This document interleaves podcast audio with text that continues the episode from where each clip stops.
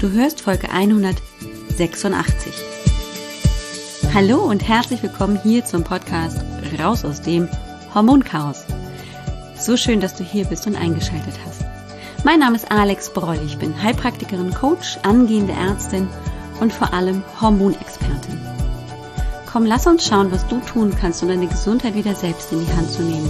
Ganz besonders, wenn deine Hormone aus dem Gleichgewicht geraten sind. Und heute wollen wir mal nicht über die Hormone sprechen, sondern über eine ganz bestimmte Krebserkrankung, nämlich den Darmkrebs. Hallo, willkommen zurück. Wie geht's dir? Ja, heute gibt's keine Thematik rund um die Hormone im weitesten Sinne und dennoch spielt das Thema, über das wir heute sprechen wollen, eine große Rolle.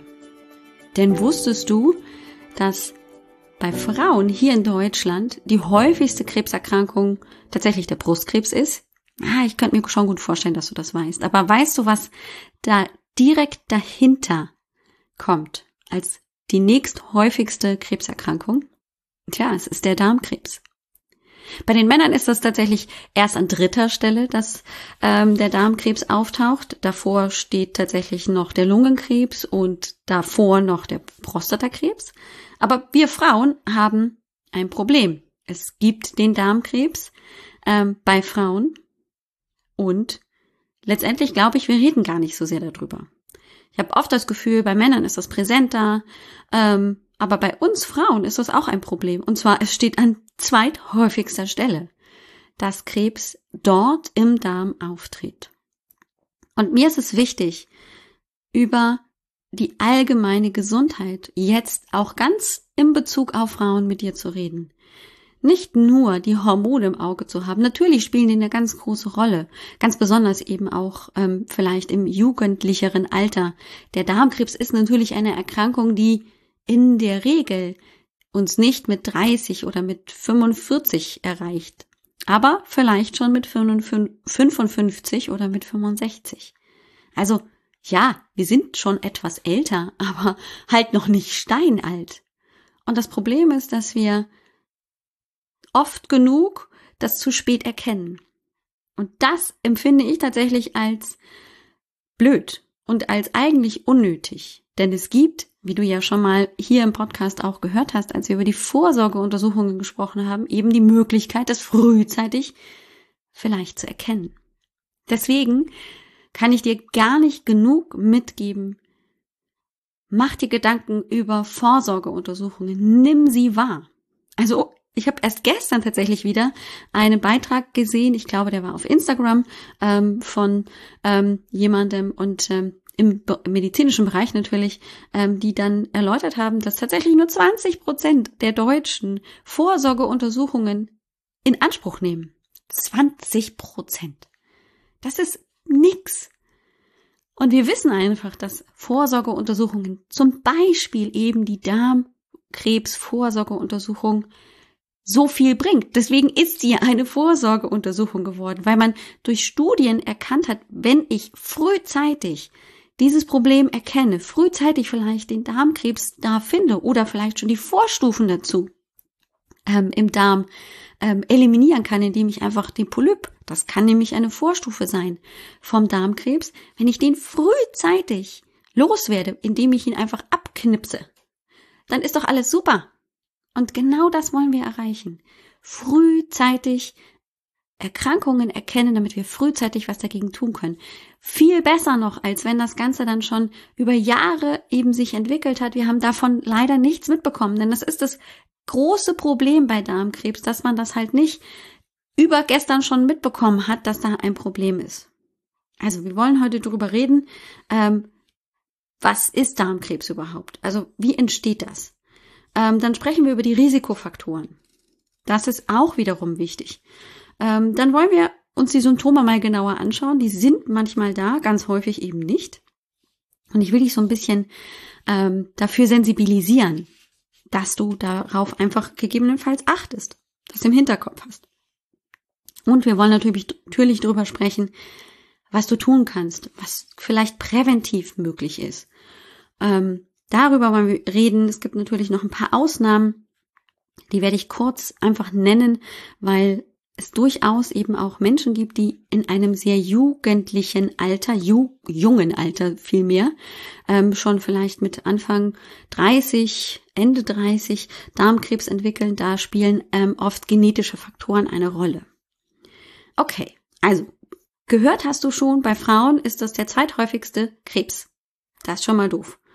Ähm, und wir wissen, dass ähm, wir, wenn wir frühzeitig etwas dagegen tun können, weil wir zum Beispiel das frühzeitig erkannt haben, sehr effektiv die Erkrankung heilen können. Und das ist schon auch eine großartige Leistung, weil Krebs ist natürlich schon auch eine ernsthafte Erkrankung und jeder hat letztendlich doch auch Angst davor, an Krebs zu erkranken. Wie entsteht Darmkrebs? Also wir im Studium haben gelernt, das ist die ähm, Polyp-Adenom-Karzinom-Sequenz. Das heißt, ähm, es ist so, dass praktisch die Entwicklung folgendermaßen funktioniert. Und zwar kann es einfach sein, dass in unserem Darmgewebe, in der Darmwand sich so kleine Polypen, so kleine Ausstülpungen in das Darmlumen hinein entwickeln. Die sind so dann gestielt gegebenenfalls und ragen da so raus. Die machen erstmal keine Probleme, die äh, hängen da praktisch nur so rum, in Anführungszeichen, damit du es dir vorstellen kannst. Das Problem ist, wenn man die nicht erkennt, wenn man die nicht sieht, dann können die sich verändern in ihrer Zellart. Dann sind die eben nicht so wie alle anderen Zellen da in dieser Darmwand herum, sondern dann werden das einfach veränderte Zellen, das nennt man dann Dysplasie. Die verändern sich und können dann eben entarten. Und das ist genau im Prinzip das Problem, denn durch diese Veränderung der Zellen werden daraus im Prinzip dann Krebszellen. Und die haben wiederum ein ganz anderes Verhalten als normale Körperzellen und können dann eben sich auch ähm, hier weiter ähm, entfernen von der Stelle, können also wohin metastasieren und können einfach auch übermäßig anfangen zu wachsen. Und das ist dann das Problem, dass daraus eben im Prinzip ein großer Tumor entstehen kann. Das ist ein ziemlich vereinfachtes Konzept, aber eigentlich im Prinzip sollst du nur mitnehmen, Polypen oder auch Adenome genannt, die gutartig sind und nichts machen und klein und völlig unscheinbar und total gutartig sind, können, wenn sie da drin bleiben im Darm, wenn man sie nicht findet durch eine zum Beispiel Darmspiegelung, können dann entarten und eben zu Darmkrebs führen. Okay, das ist das eine. Jetzt müssen wir uns natürlich die Frage stellen, wie können wir das denn möglicherweise bekommen? Ist ja nicht so wie ein Virus oder eine bakterielle Entzündung, wo wir halt irgendwie äh, was einatmen und dann schwuppdiwupp hab ich's. Nein, es ist tatsächlich so, dass wir natürlich schon gerade in der Medizin versuchen, Krebs zu verstehen. Das ist super komplex. Zwei Semester haben wir uns in der Pathologie damit beschäftigt. Es war anstrengend und manchmal auch tatsächlich super komplex, dass man immer wieder auch sich überlegen muss, hä, wie war das jetzt nochmal? Also das will ich dir auch gar nicht erläutern, da brauchen wir ja die nächsten zwei Jahre für.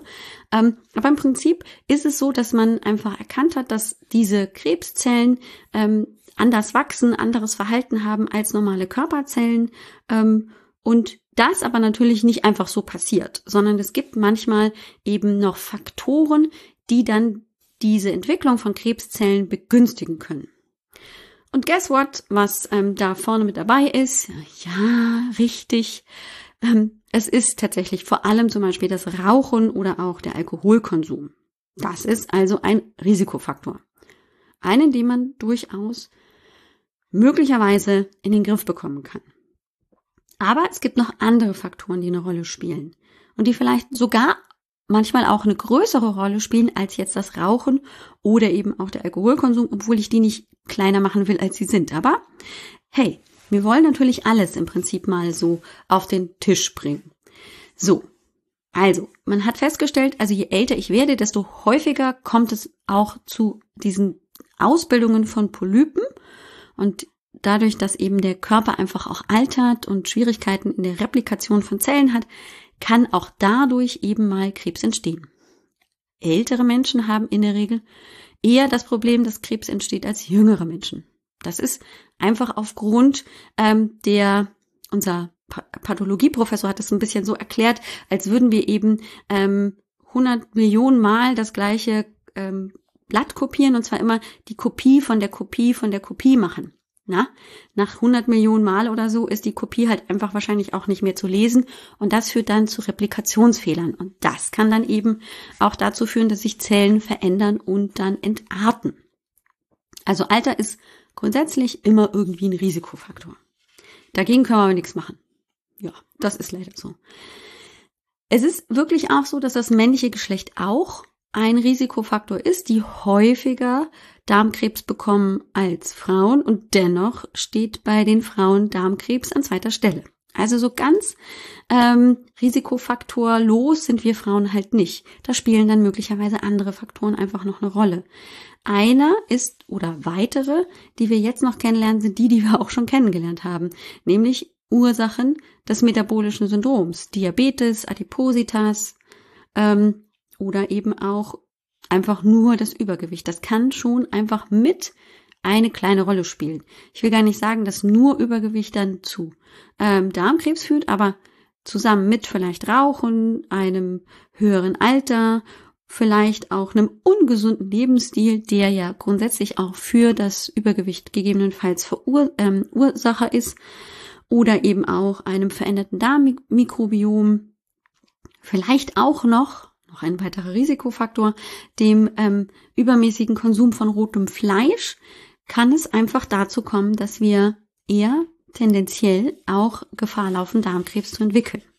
Also sind natürlich viele verschiedene und nicht immer müssen alle zusammenkommen, diese Risikofaktoren, um das zu entwickeln. Und manchmal ist auch so, dass man nur ganz wenige der Risikofaktoren irgendwie festmachen kann. Es gibt tatsächlich auch noch eine äh, bzw. zwei Erkrankungen, die damit in Verbindung stehen, dass eher die Wahrscheinlichkeit entsteht, Darmkrebs zu entwickeln. Und zwar sind das die sogenannten chronisch entzündlichen Darmerkrankungen, also Morbus Crohn und Colitis ulcerosa. Über die haben wir hier im Podcast noch nicht gesprochen. Das kommt aber noch als Thema, ähm, weil die auch ganz interessant sind und ähm, einfach ähm, auch ein wichtiges Thema letztendlich sind. Die werden häufig eben in der konventionellen Medizin mit ähm, Steroiden etc. behandelt und kommen oft so schubweise und können das, die Lebensqualität der Betroffenen massiv einschränken. Mm. Und dann haben wir tatsächlich noch diese sogenannte familiäre Belastung. Es gibt ähm, mehrere Erkrankungen, zwei davon will ich einfach nur mal nennen, die ähm, auch in Verbindung damit stehen, ein höheres Darmkrebsrisiko ähm, zu verursachen. Und zwar ist das ähm, die sogenannte, jetzt muss ich einmal überlegen, das FAP, das ist die familiäre ähm, Polyposis. FAP, adenomatöse Polyposis. Ach, manchmal diese Abkürzungen. Letztendlich ist es so, dass man sich dabei ähm, im Prinzip vorstellt, der Darm ist voll mit Polypen. Das ist familiär bedingt. Das haben dann eben Mutter oder Vater, Großvater, Mut Großmutter und eben möglicherweise die Kinder. Und wenn man da eben endoskopisch, also mit einer Darmspiegelung in den Darm guckt, dann würde man ganz, ganz viele von diesen Polypen sehen. Und weil wir ja gerade vorhin gehört haben, dass Polyp Polypen, also diese Adenome, ähm, dann in eine Karzinom-Veränderung ähm, hineingehen können, kann man sich vielleicht auch erklären, dass das schon irgendwie nachvollziehbar vielleicht ein höheres Risiko birgt, Darmkrebs zu bekommen. Und dann gibt es noch ähm, das hereditäre, nicht polypöse ähm, Darmkrebs, HP, HNPCC, Kolonkarzinom, genau. Das hereditäre, nicht polypöse, also keine Polypen, ähm, Kolonkarzinom und Kolon steht für Darmkrebs, Dickdarm im Prinzip. So. Ja, und das hat letztendlich genau eben nicht diese Polypen, die da entstehen, aber ähm, da ist es auf genetischer Ebene, da kommt es zu Mutationen in bestimmten Zellen und dann ist letztendlich schon aufgrund der Genetik ein Teil der Zellen äh, im Prinzip so ein bisschen verändert. Und wenn dann noch Risikofaktoren hinzukommen, dann kommt es sehr viel schneller zur Entwicklung von Darmkrebs. Das nennt man Second-Hit-Modell. Auch das musst du nicht können und wissen. Ähm, ist jetzt nur im Prinzip so ein bisschen die Erklärung. Da ist schon eine erste Schädigung da, die führt aber nicht letztendlich direkt gleich zu Darmkrebs. Aber wenn ich dann noch Risikofaktoren hinzukomme, oder hinzubekomme, dann ist die Wahrscheinlichkeit, dass Darmkrebs entsteht, einfach sehr viel höher. Ähm, das ist aber häufig so, dass man eben auch in der Familie dann eben gehäuft auch Krebs Krebsarten. Das muss nicht zwingend immer dann auch der Darmkrebs sein, kann es aber durchaus ähm, dann eben heutzutage auch genetische Untersuchungen dazu machen kann und dann ähm, möglicherweise eben noch sehr viel schneller beziehungsweise eher ähm, sich klar machen muss, dass eben die Vermeidung von anderen Risikofaktoren sehr viel bringen kann. Ohne die gewährt zu haben natürlich, dass ich dann auf keinen Fall Darmkrebs bekomme. Das heißt, wir tragen dann natürlich dann irgendwie so ein bisschen so eine Zeitbombe mit uns und können natürlich nicht mit Sicherheit sagen, ich krieg's nicht, auch wenn ich total gesund lebe. Aber das können wir in der Regel sowieso nicht. Okay. Wir haben gerade also über so ein paar Risikofaktoren gesprochen, die sich auch oft bei Krebserkrankungen, die man so kennt, die man vielleicht auch schon mal in der Bekanntschaft oder in der Familie mitbekommen hat, ähm, auch ähneln. Also Rauchen, Alkohol ist oft dabei, ähm, männliches Geschlecht oder weibliches Geschlecht ist auch eben häufig ein Risikofaktor. Aber das sind natürlich Dinge, die wir nicht verändern können. Und es gibt aber eben Dinge, die wir ändern können. Deswegen ja auch die letzten Podcast-Folgen, um dir auch was an die Hand zu geben und letztendlich auch zu verstehen, warum das sinnvoll wäre. Okay, dann wollen wir uns jetzt mal beschäftigen mit den Symptomen. Also so eine Erkältung ist ja immer irgendwie schnell zu erkennen. Die Nase läuft, die, der Kopf ist irgendwie schwer und dick und ach, vielleicht tut der Hals weh und der Rotz läuft runter und man kriegt Husten. Das ist irgendwie schon ziemlich deutlich. Kann man irgendwie gut einordnen. Aber wie ist es eigentlich so mit Krebserkrankungen? Da gibt's halt oft dieses akute, jetzt ist irgendwas kaputt, blöd, irgendwas hat, ähm, habe ich mir eingefangen, halt nicht. Ganz häufig sind Erkrankungen asymptomatisch, Krebserkrankungen in dem Fall. Ich krieg davon nichts mit. Und das ist eben die Gefahr, dass ich also jahrelang praktisch mit dieser Zeitbombe dann rumschlaufe und davon nichts mitkriege.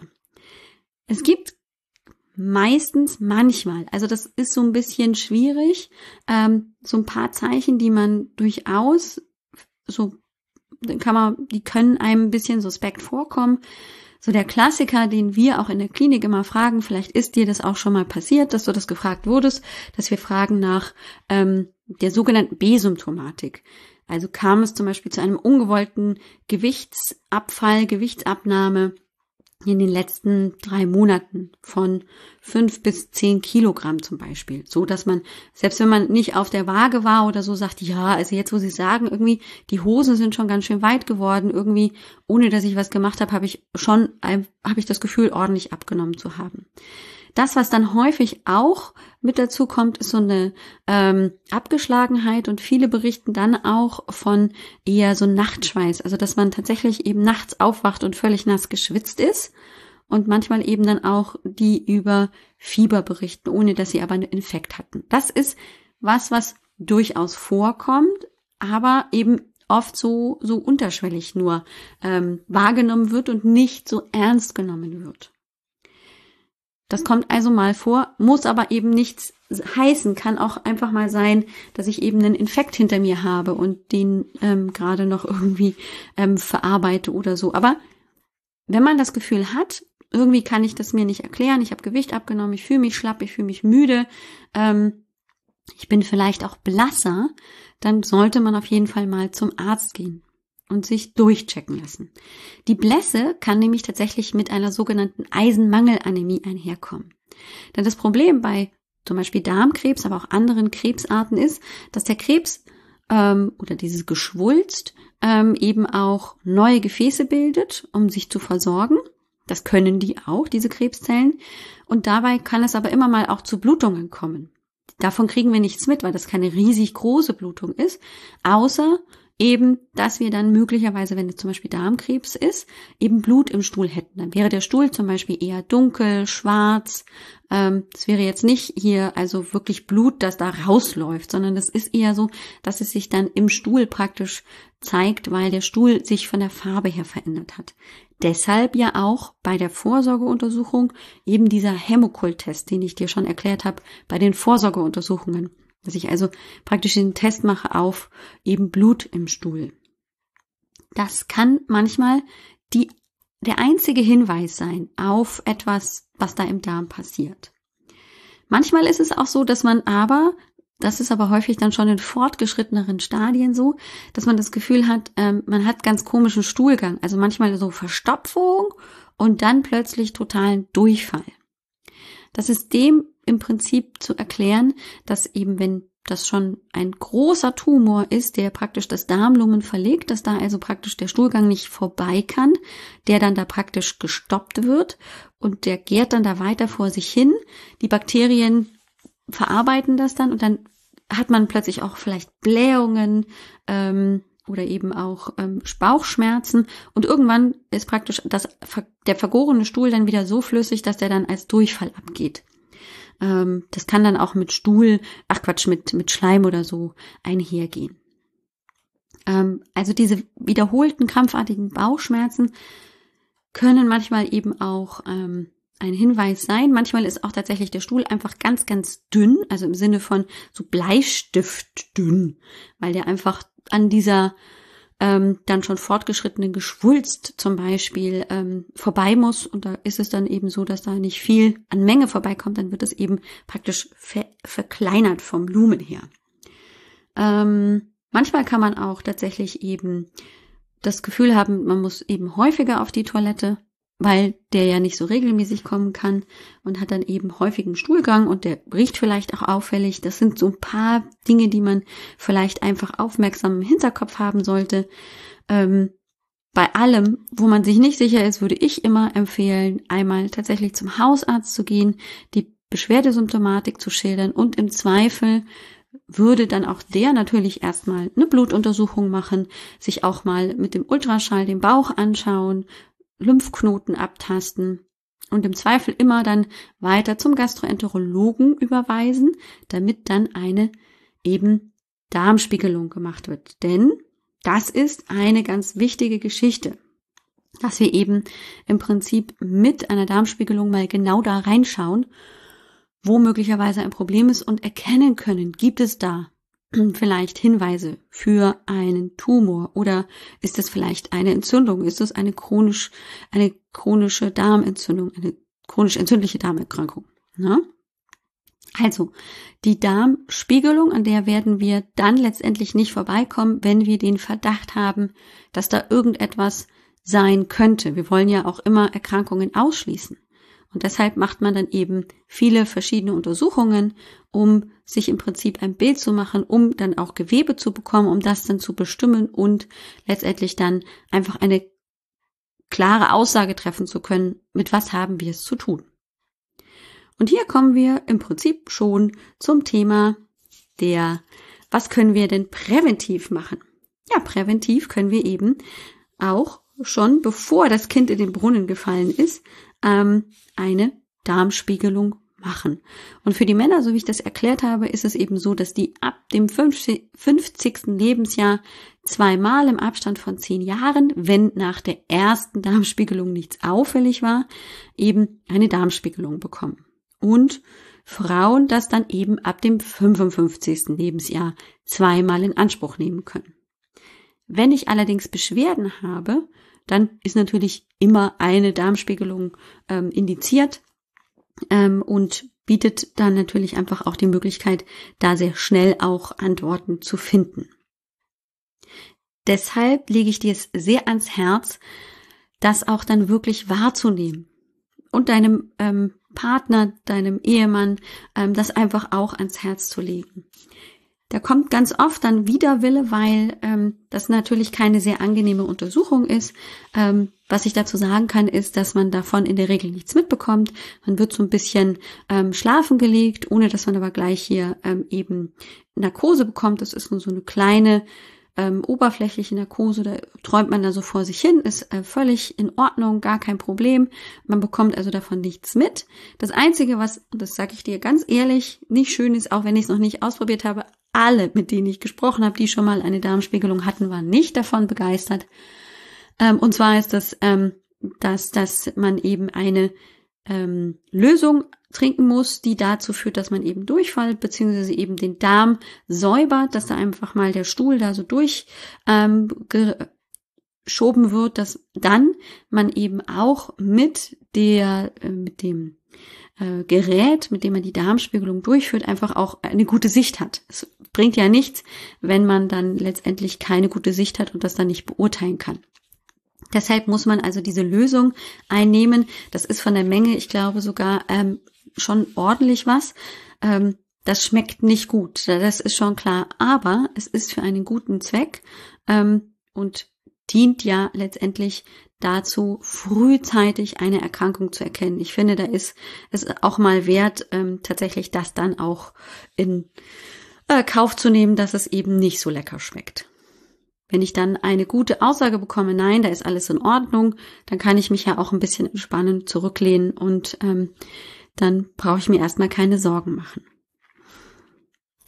Ich kann natürlich, indem ich einfach versuche, Risikofaktoren zu vermeiden, indem ich eben das, was ich vermeiden kann, eben verändere, meine Ernährung möglicherweise gesund anpasse, ähm, auf das Rauchen, auf Alkohol soweit eben verzichte, auch ähm, eben bei dem roten Fleisch, gerade auf Wurstwaren, gepökeltes oder geräuchertes Fleisch zu verzichten oder einfach auf ein Minimum ähm, dann auch das zu belassen, mich ballaststoffreich mit viel Gemüse, mit Präbiotika auch zu unterstützen.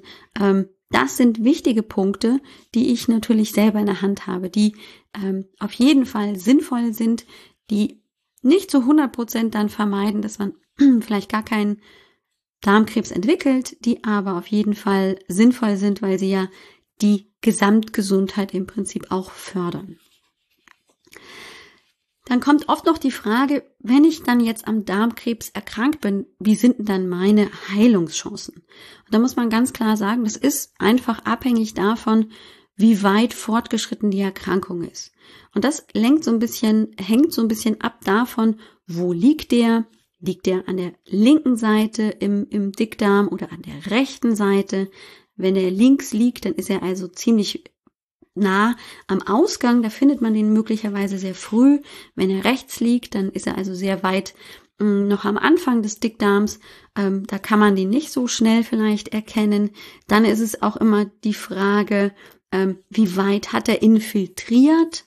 Also wie weit hat er in die Wand zum Beispiel sich schon fortgesetzt? Ähm, das spielt alles eine Rolle und das würde dann letztendlich einfach auch der Pathologe bestimmen, ähm, zusammen eben auch mit anderen Untersuchungen, die gemacht werden, wo bestimmte Zelltypen, bestimmte Arten von ähm, Mutationen auch von diesen Zellen untersucht werden, die nämlich dann auch dafür sprechen, welche gezielte Therapiemöglichkeit habe ich denn? Und gibt es vielleicht auch Begleiterkrankungen? Das spielt auch noch eine Rolle, wie gut dann die Heilungschancen sind. Man kann letztendlich sagen, dass die Heilungschancen bei einer Darmkrebserkrankung ähm, eben im Stadium 1 ähm, dabei liegen, dass man ungefähr, man rechnet das immer in fünf Jahrens Überlebenswahrscheinlichkeit, also wie viele Menschen sind nach fünf Jahren noch ähm, über, haben noch überlebt und das liegt bei 86 bis 97 von 100 Patienten, die noch nach fünf Jahren leben. Das ist also 86 bis 97 Prozent. Das ist richtig gut. Das ist Stadium 1. Das ist also ganz frühzeitig entdeckt, deswegen eben auch die Vorsorgeuntersuchungen. Man kann sagen, dass also wirklich fast alle Betroffenen langfristig geheilt werden. Und selbst noch im Stadium 2, das ist dann schon ein bisschen tiefer infiltriert, ähm, ein bisschen weitreichende Konsequenzen ähm, eben der Ausprägung dieses ähm, Tumors, da überleben auch noch 70 bis 85 Prozent der Patienten. Im Studium, im Stadium 3 haben wir es dann ähm, bei 50 bis 80 Prozent. Und selbst im Stadium 4 ähm, ist es so, dass tatsächlich auch da Heilung möglich ist. Da ist es sehr gering, also geringer als bei ähm, den anderen Stadien. Da sagt man, dass acht bis zehn von 100 Patienten überleben. Das heißt, natürlich ähm, ist da ähm, die Heilungschance wesentlich geringer, aber auch noch möglich. Man muss sich natürlich dann immer Gedanken machen, ähm, dass natürlich auch die Therapieansätze von Stadium zu Stadium sich auch ändern, dass man intensiver, ähm, radikaler wird mit mehr Medikamenten rangeht, wenn man ein fortgeschritteneres Stadium hat. Wie das dann letztendlich passiert und ähm, welche Maßnahmen man äh, in Angriff nimmt, das entscheiden dann eben im Prinzip die Onkologen und ähm, die behandelnden Ärzte. Das wird immer interdisziplinär, also in einem Ärzteteam entschieden, zusammen natürlich auch mit dem Patienten, ähm, was der auch möchte, wo es hingehen soll. Da wird tatsächlich auch der Patient, die Patientin immer aufgeklärt, was das bedeutet. Das ist auch ganz wichtig, da einfach ähm, nachzufragen und wirklich zu versuchen, das zu verstehen. Das ist natürlich am Anfang total overwhelming, ähm, total überwältigend, keine Frage. Aber es lohnt sich da ähm, einfach auch neugierig zu sein, ähm, nachzufragen, um einfach auch dann gemeinsam eine gute Entscheidung zu treffen, was die nächsten Schritte sein sollten. Das können die Ärzte natürlich sehr gut beurteilen anhand des Stadiums und anhand der Medikamente. Die kennen die sehr gut. Aber es lohnt sich immer noch mal, hier gerne erwähnt, die Erkrankung frühzeitig zu erkennen, weil sie dann eben im Prinzip fast zu 100 Prozent, nicht ganz zu 100 Prozent, aber eben fast zu 100 Prozent heilbar ist. Und das ist natürlich, finde ich, schon großartig. Das ähm, konnten wir wahrscheinlich vor 30, 40, 50 Jahren nicht sagen. Okay.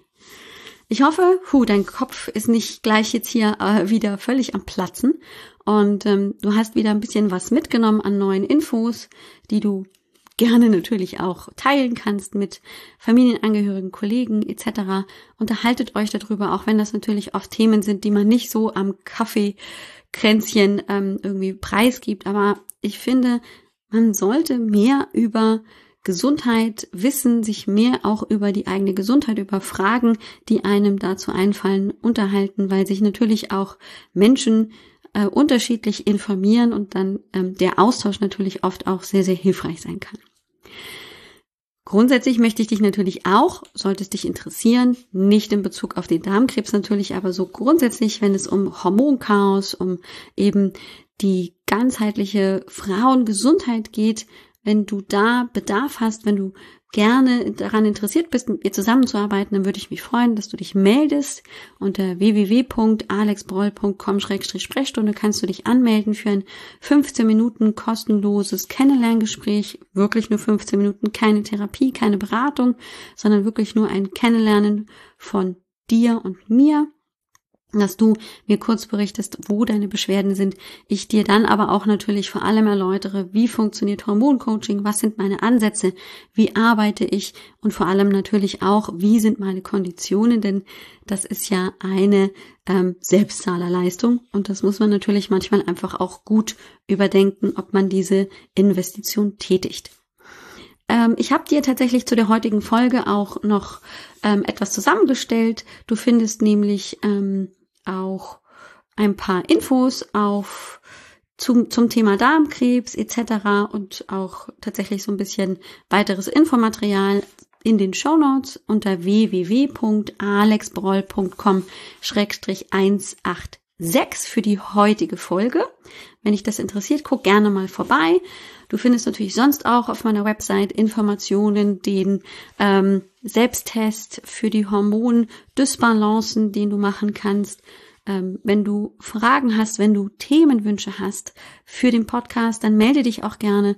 E-Mail-Adresse findest du ebenfalls auf der Website oder ich kann sie dir auch einfach mal sagen. Das ist die post at alexbroll.com.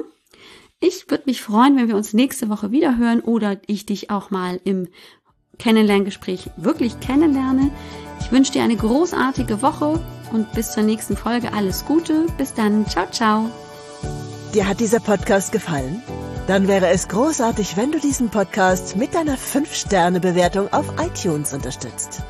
Und wenn du noch mehr über dein Hormonchaos erfahren willst, geh einfach auf www.alexbroll.com. Bis zum nächsten Mal.